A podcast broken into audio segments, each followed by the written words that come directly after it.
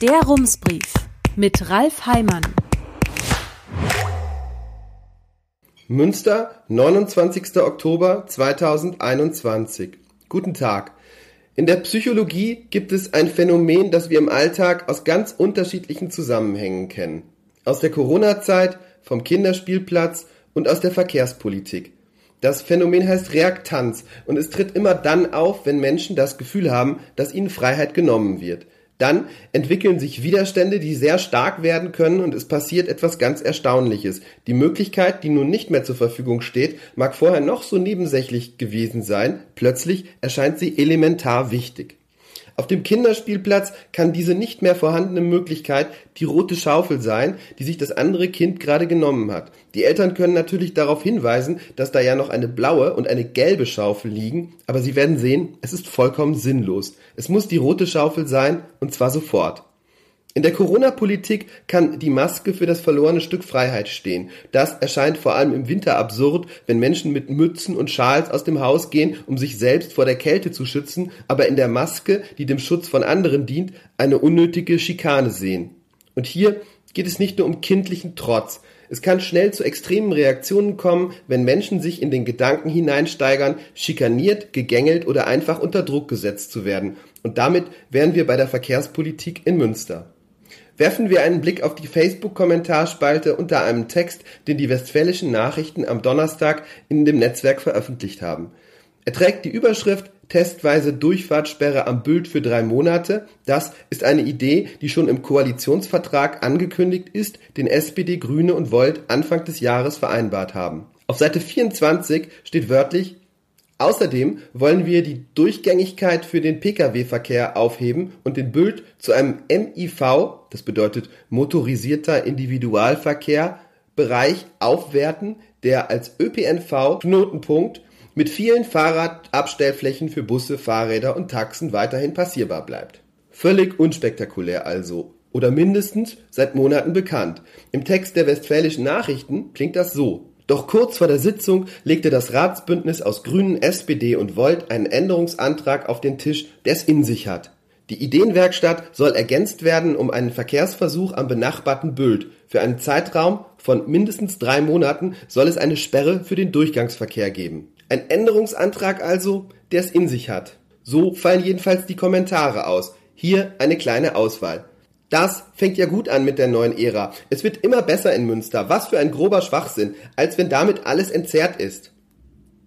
Dieser blinde Aktionismus ist es, der mich derzeit auf die Palme bringt und nicht das Thema an sich. Das macht die Leute nur noch sauer.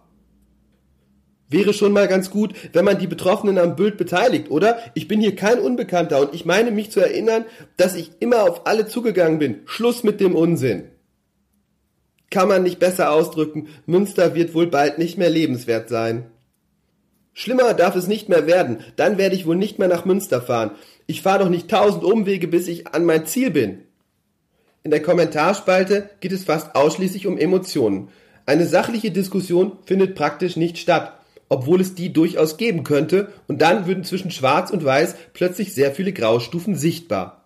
Es ist ja nicht so, dass sich keine Gemeinsamkeiten finden ließen. Einig sind sich die Parteien zum Beispiel darin, dass es auf irgendeine Weise gelingen muss, den Autoverkehr in der Innenstadt zu reduzieren. Und hier gibt es nicht nur die Möglichkeiten, die Verkehrspolitik des Bündnisses ist vollkommen richtig oder es ist die reinste Katastrophe. Es kann durchaus sein, dass die Richtung stimmt, aber die Kritik zutrifft, Alternativen zum Autos fehlen und viele Menschen darauf verzichten werden, in die Innenstadt zu fahren, wenn man Autos den Raum nimmt.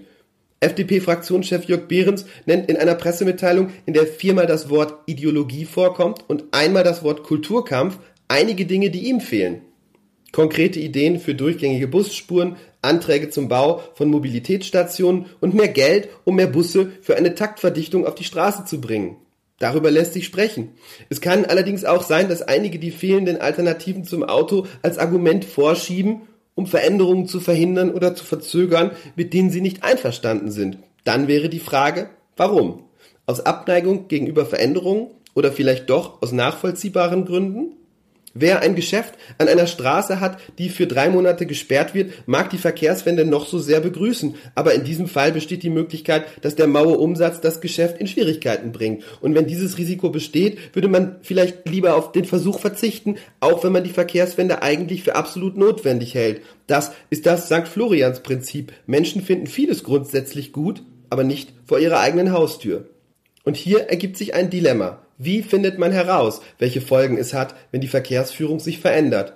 Man muss es ausprobieren. Man müsste einen Versuch machen, in dem es darum geht, Erkenntnisse zu bekommen, die eine Simulation am Modell nicht liefern. Einen Verkehrsversuch. Aber was, wenn Menschen schon diesen Versuch ablehnen? Diese Frage stellte am Mittwoch im Verkehrsausschuss Carsten Peters, der verkehrspolitische Sprecher der Grünen muss man dann vorher mit den Geschäften sprechen und fragen, ob sie einverstanden sind? Es geht doch hier um die Klimabilanz für die ganze Stadt. Sollte das an den Interessen von Einzelnen scheitern? Die Industrie- und Handelskammer wünscht sich, dass die Politik Verkehrsversuche vorher mit dem Handel bespricht. Aus den Stellungnahmen der Kammer geht hervor, dass sie für den Handel eher Risiken sieht als Chancen, wenn weniger Autos in die Stadt fahren. Wäre die Kammer überhaupt mit einem Verkehrsversuch einverstanden, dessen Ziel es ist, die Zahl der Autos in der Stadt zu reduzieren? Und falls nicht, Wäre die Ablehnung nicht vollkommen rational? Die Verkehrspolitik soll einen Nutzen haben, der größer ist als die Kosten. Aber der Nutzen verteilt sich recht gleichmäßig auf die Bevölkerung. Die möglichen Kosten trägt eine kleine Gruppe, zu der auch der Handel gehört. Und es müssen nicht einmal tatsächliche Kosten entstehen. Es reicht schon das Risiko. Auch das trägt nicht die Gesamtheit. So kann die verrückte Situation entstehen, dass ein Mensch eine verkehrspolitische Entscheidung in einer anderen Stadt unterstützt, die er in der eigenen Stadt ablehnt. Auch so etwas muss man berücksichtigen. Zu sagen, es ist fürs Klima, mit dem Risiko müsst ihr jetzt leben, wäre zu einfach. Und allein der Hinweis, dass mit Verlusten gar nicht zu rechnen sei, wird nicht ausreichen. Wenn die Wahrscheinlichkeit gering ist, dass es zu größeren Umsatzeinbußen kommt, müsste es ja möglich sein, Vereinbarungen zu treffen, die dieses Risiko für den Handel minimieren. Das ist nur ein Punkt, aber an ihm wird deutlich, sobald man sich die Sache etwas genauer ansieht, wird es kompliziert. Und wenn es zu kompliziert wird, greifen Menschen auf Vereinfachungen zurück auf Geschichten. Narrative bekommen eine große Bedeutung. Das sind Erzählungen, die schlüssig klingen und daher schnell zu Glaubenssätzen werden, auch wenn sie häufig gar nicht stimmen. Manchmal stimmen sie halb und oft lassen sie sich nur schwer nachprüfen. Wenn diese Narrative sich festgesetzt haben, entstehen Schablonen im Gehirn, für die sich ständig passende Teilchen finden. Im Falle der Verkehrspolitik ist eines dieser Narrative, dass es im Prinzip nur darum geht, Menschen zu schikanieren, die mit dem Auto unterwegs sind. Ein neuer Verkehrsversuch ist dann das nächste Teilchen, das sich in die Schablone einfügt. Wieder eine Schikane, viele Menschen empfinden das so, aber es trifft eher eine Emotion als einen Gedanken. Narrative sind dann erfolgreich, wenn starke Überzeugungen wirken oder einfach Wissen fehlt. Weiß man mehr, werden viele Menschen feststellen, dass es auch eine oder vielleicht sogar mehrere Perspektiven gibt, die eine Berechtigung haben. Das muss nicht dazu führen, dass man die eigene Meinung ändert, aber es macht eine sachliche Diskussion möglich. Ein Beispiel ist die Busspur von der Weseler Straße zum Landeshaus, die als Verkehrsversuch eingerichtet wurde. Warum hat man das eigentlich gemacht? Es beschleunigt die Busse ein bisschen, ein paar Sekunden vielleicht, aber nicht einmal die Menschen, die am Steuer sitzen, merken es. Und wer fährt von der Weseler Straße bis zum Landeshaus? Um diesen paar Menschen einen Vorteil zu verschaffen, streicht man vor dem Bahnhof, wo es ohnehin schon eng ist, eine Spur für den Autoverkehr? Auf den ersten Blick erscheint das alles nicht plausibel. Aber wenn man sich diese Spur nicht mehr nur als isolierte Strecke vorstellt, sondern als Teil einer hochleistungsfähigen Schnellbuslinie ins Umland, dann ergibt so ein Turbo im Zentrum durchaus Sinn, um diese Verbindung für Menschen attraktiver zu machen. Und angenommen, man spart auf dieser Strecke 20 Sekunden, dann ist das für eine einzelne Person nicht viel. Aber wie viele Busse fahren auf dieser Strecke? Wie viel Zeit sparen sie insgesamt? Man kann diesen Abschnitt als einen kleinen Teil der Voraussetzungen sehen, die geschaffen werden müssen, um Alternativen zum Auto zu bieten. Und man kann trotzdem über das Verkehrsproblem vor dem Bahnhof diskutieren. Wenn man etwas verhindern möchte, geht es sicher am besten mit Emotionen. Aber wenn die Absicht ist, eine gute Lösung zu finden, dann geht es nicht ohne Wissen. Das bedeutet allerdings, Menschen müssen überhaupt erst einmal die Möglichkeit bekommen, Hintergründe zu verstehen und das heißt, man muss unter Umständen mehr verraten als nur das Nötigste. Der Verkehrsversuch an der Promenade ist nach den Herbstferien abgebrochen worden. Nachdem ich mit Menschen gesprochen habe, die einen besseren Einblick in die Entscheidungsstrukturen haben als ich, habe ich den Eindruck gewonnen, dass diese Entscheidung aufgrund von fachlichen Erwägungen zustande gekommen ist.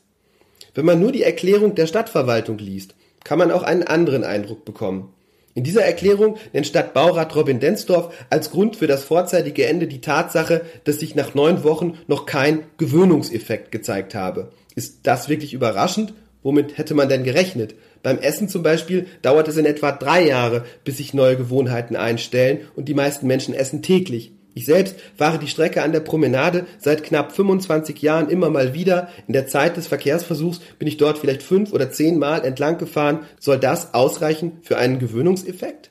Als einen weiteren Grund nennt Densdorf die Feststellung, dass bei den Bussen, Zitat, insbesondere in der Hauptverkehrszeit zwischen 7 und 8 Uhr morgens Fahrzeitverluste durch Haltevorgänge an der Promenadenquerung auftraten.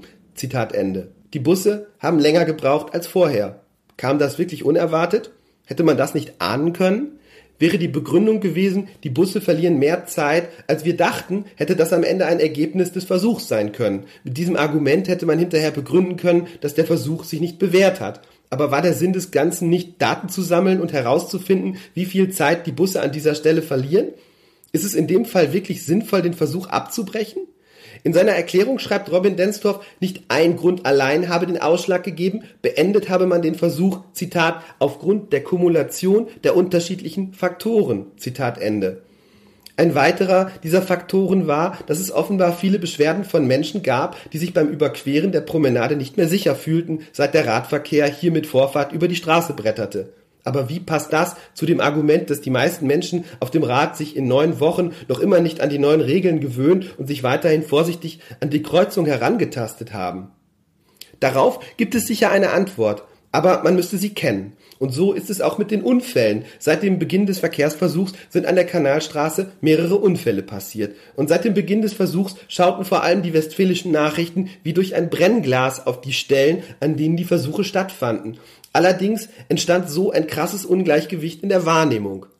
Ende August kollidierte ein Inlineskater an der Promenade mit einem Auto. Wäre der gleiche Unfall an einer anderen Stelle in der Stadt passiert, wäre er vielleicht als Meldung auf der dritten Seite aufgetaucht, vielleicht als einzelnes Foto mit Bildunterschrift. So bekam er etwas mehr Platz, weil er im Lichtkegel der Aufmerksamkeit stattfand. Zu dieser Zeit war noch gar nicht klar, ob der Unfall überhaupt etwas mit dem Verkehrsversuch zu tun hat. Das stand so auch im Text. Später folgte ein weiterer Text zum Thema unter der Annahme, dass der Unfall etwas mit dem Verkehrsversuch zu tun gehabt haben könnte, war die hypothetische Frage gestellt worden, ob der Verkehrsversuch wegen des Unfalls jetzt ende. Die Polizei gab nun die Antwort. Man halte es nicht für notwendig, so hieß es, es habe auch in der Vergangenheit immer wieder Unfälle an den Promenadenquerungen gegeben, es hatte also offenbar nichts mit dem Verkehrsversuch zu tun. Es hätte auch eine andere Möglichkeit gegeben, über den Unfall zu berichten. Wenn er schon irrtümlich so viel Aufmerksamkeit bekommen hat, hätte man ebenso prominent den falschen Eindruck revidieren können, dass die Ursache der Verkehrsversuch gewesen sei. Das aber passierte nicht. In der Überschrift stand Entscheidung über Verkehrsversuch gefallen, als hätte der verdächtige Verkehrsversuch hier gerade nochmal Glück gehabt. Später kam es zu einem weiteren Unfall. Ein 51-jähriger Mann brach sich den Oberschenkelhals. Diesmal teilte die Stadt gleich mit, sie sehe keinen Zusammenhang zum Verkehrsversuch. So steht es auch im Text und in der Einleitung des Artikels. Ansonsten deutet alles darauf hin, dass dies eine weitere Episode aus der unsäglichen Reihe der notorischen Verkehrsversuche sein müsse. Es ist ein ungewöhnlich langer Text für einen Unfall dieser Dimension und ich möchte das nicht kleinreden. Ich hoffe, dem Mann geht es inzwischen besser. Nur wenn ein Foto vom Verkehrsversuch zu sehen ist, der Text prominent erscheint, online auch noch auf die übrigen Unfälle im Zusammenhang mit den Verkehrsversuchen hingewiesen wird, das alles durch eine Fotostrecke von den Verkehrsversuchen illustriert wird und die Überschrift lautet erneuter Unfall an der Promenade, dann muss man damit rechnen, dass hängen bleibt, Verkehrsversuche bedeuten ein Unfall nach dem anderen.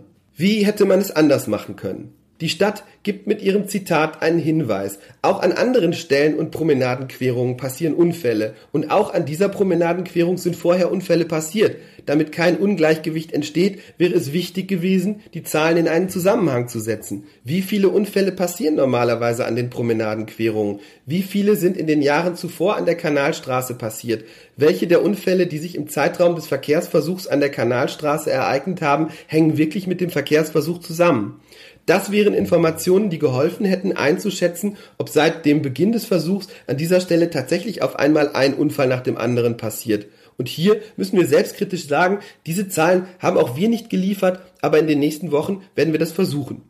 Fehlen solche Informationen, füllt das Gehirn die Lücken mit eigenen Erklärungen. Und das geht schnell schief. Die Wahrnehmung wird verzerrt, der Fachbegriff lautet Verfügbarkeitsheuristik. Eine Heuristik ist so etwas wie eine Denkabkürzung. Wenn wir nicht alle Informationen haben, die wir für eine Entscheidung brauchen, sucht das Gehirn Dinge, an denen es sich festhalten kann. Das macht schnelle Entscheidungen möglich, führt aber oft auch zu Fehlern. Wenn es darum geht, einzuschätzen, wie häufig, gefährlich oder dringend etwas ist, orientiert das Gehirn sich an dem, was verfügbar ist. Fragt man Menschen auf der Straße einen Tag nach einem schweren Terroranschlag, wovor sie am meisten Angst haben, werden viele sagen Terror einfach weil es der erste Gedanke ist. Wenn man ständig von Unfällen an einer bestimmten Stelle in der Stadt hört, entsteht unweigerlich der Eindruck, dass es an dieser Stelle besonders gefährlich ist. Das kann natürlich tatsächlich der Fall sein. Es kann aber auch einfach daran liegen, dass andere Unfälle nicht so viel Aufmerksamkeit bekommen. Wenn sich erstmal ein Gedanke festgesetzt hat, wird er schnell zu einem Narrativ. Hier spielen wieder Gefühle eine Rolle, sie lassen sich mit Geschichten besonders gut transportieren und so etwas kriegt man ungefähr so schwer wieder aus den Köpfen wie Rotwein aus dem Sofa. Aber es ist möglich, mit anderen Narrativen und dem Bemühen zu überprüfen, ob die eigenen Annahmen stimmen. Ein Narrativ in der Verkehrspolitik ist, die Menschen, die in der Innenstadt wohnen, brauchen kein Auto. Deswegen haben sie kein Problem mit Parkplätzen und deswegen sind ihnen die Probleme der Menschen, die von außerhalb kommen, egal. Diese Geschichte lässt sich auch anders erzählen, zum Beispiel in der Version des Karikaturisten Ian Lockwood. In seinem Cartoon steht ein Mann mit seinem Auto in der Stadt, schaut aus dem Fenster und sagt zu zwei Menschen auf der gegenüberliegenden Straßenseite, Hallo Stadt, ich habe mich entschieden, von meiner Freiheit Gebrauch zu machen und in der Vorstadt zu wohnen. Jetzt will ich hier ohne Verzögerung schnell durchfahren, deshalb fordere ich, dass die öffentlichen Steuern für den Ausbau eurer Straßen ausgegeben werden und sich eure Sicherheit, Gesundheit und Lebensqualität verschlechtern. Ein fairer Deal? Schlag ein, Kumpel. So ganz stimmt das natürlich nicht. Viele Menschen ziehen nicht freiwillig aufs Land, sondern weil das Leben in der Stadt so teuer ist. Und das ist nur einer von mehreren Punkten, die sich hier kritisieren ließen. Wichtig ist, es geht um einen Perspektivwechsel und die Erkenntnis, es gibt berechtigte Interessen auf beiden Seiten. Wie findet man eine Lösung? Relativ sicher lässt sich eines sagen. Je mehr Emotionen im Spiel sind, desto schwerer wird es. Ich hatte oben eine Person zitiert, die in den Facebook-Kommentaren schrieb, Schlimmer darf's nicht mehr werden, dann werde ich wohl nicht mehr nach Münster fahren. Die Person kommentierte den Plan, den Bild drei Monate lang für Autos zu sperren. Und dazu ein weiteres Gedankenexperiment. Wäre die Meldung gewesen, Bild drei Monate lang wegen Bau von Fernwärmeleitung gesperrt, hätte die Person dann auch geschrieben, dann werde ich wohl nicht mehr nach Münster fahren? Geht es hier also tatsächlich um die Einschränkung durch die Sperrung oder geht es um die Ablehnung einer bestimmten Politik? Geht es um Reaktanz? Es ist beides möglich, wir wissen es nicht, aber falls es hier um Gefühle geht, wäre es möglich, darauf Einfluss zu nehmen durch verbale Abrüstung. Die Grünratsfrau Andrea Blome erzählte am Mittwoch im Verkehrsausschuss, dem sie vorsitzt, was sie erlebt, seit die Rathauskoalition versucht, eine andere Verkehrspolitik zu machen. Andrea Blome berichtete, sie bekomme Münzsammlungen zugeschickt, Abonnements, Uhren, ihre Adresse werde missbraucht, sie müsse das alles dann wieder abbestellen, ich schlage Hass entgegen, das gehe ja auch anderen in ihrer Fraktion so, auch von Menschen aus der Verwaltung wisse sie, dass sie ähnliche Erfahrungen machen. Sie sprach über etwas, das man den Teufel an die Wand malen nennen könnte. Und sie sagte, ich glaube, Szenarien aufzumachen, die mit der Realität erstmal nichts zu tun haben, das finde ich unredlich. Und ich glaube, das schadet uns allen. Das Magazin Kommunal hat im April im Auftrag von Report München eine Umfrage gemacht. Das Ergebnis, die Zahl der Angriffe auf Menschen in der Kommunalpolitik hat im vergangenen Jahr zugenommen. Sieben von zehn Menschen in einem Bürgermeisteramt, 72 Prozent, gaben an, schon beleidigt, beschimpft oder angegriffen worden zu sein. Diese Angriffe entstehen nicht aus dem Nichts. Sie sind das Ergebnis einer toxischen Atmosphäre, in der erst die verbalen Grenzen fallen und dann auch alle anderen. Walter von Goewels, der verkehrspolitische Sprecher der CDU-Fraktion, meldete sich gleich im Anschluss zu Wort, um Blume beizupflichten und um zu betonen, dass auch Menschen aus seiner Fraktion all das erlebten und dass auch er so etwas nicht wolle. Am Tag darauf veröffentlichte er zusammen mit seinem Fraktionschef Stefan Weber eine Pressemitteilung mit der Überschrift Ohne Rücksicht auf Verluste. Walter von Goewels lässt sich darin mit dem Satz zitieren, die Münsteraner haben von Verkehrsversuchen erst einmal die Nase voll. Es ist die Rede von einem Hauruck-Verfahren. Es wird durchgepeitscht. Die Folgen seien dem Rathausbündnis piep egal. Das Bündnis nennen sie Linksparteien, denn in der eigenen Klientel schürt der Begriff zweifellos mehr Ängste als die Rede vom Bündnis. Weber und von Goebbels adressieren die Angst der Menschen davor, dass Arbeitsplätze verloren gehen. Sie unterstellen Verantwortungslosigkeit. Im letzten Satz sagt von Goebbels, die ruinieren unsere Stadt. Das kann man natürlich so machen, aber das schafft keine gemeinsame Basis für eine Debatte. Das ebnet einen Boden, auf dem Hass gedeiht. Herzliche Grüße, Ralf Heimann. Rums, neuer Journalismus für Münster. Jetzt abonnieren. rums.ms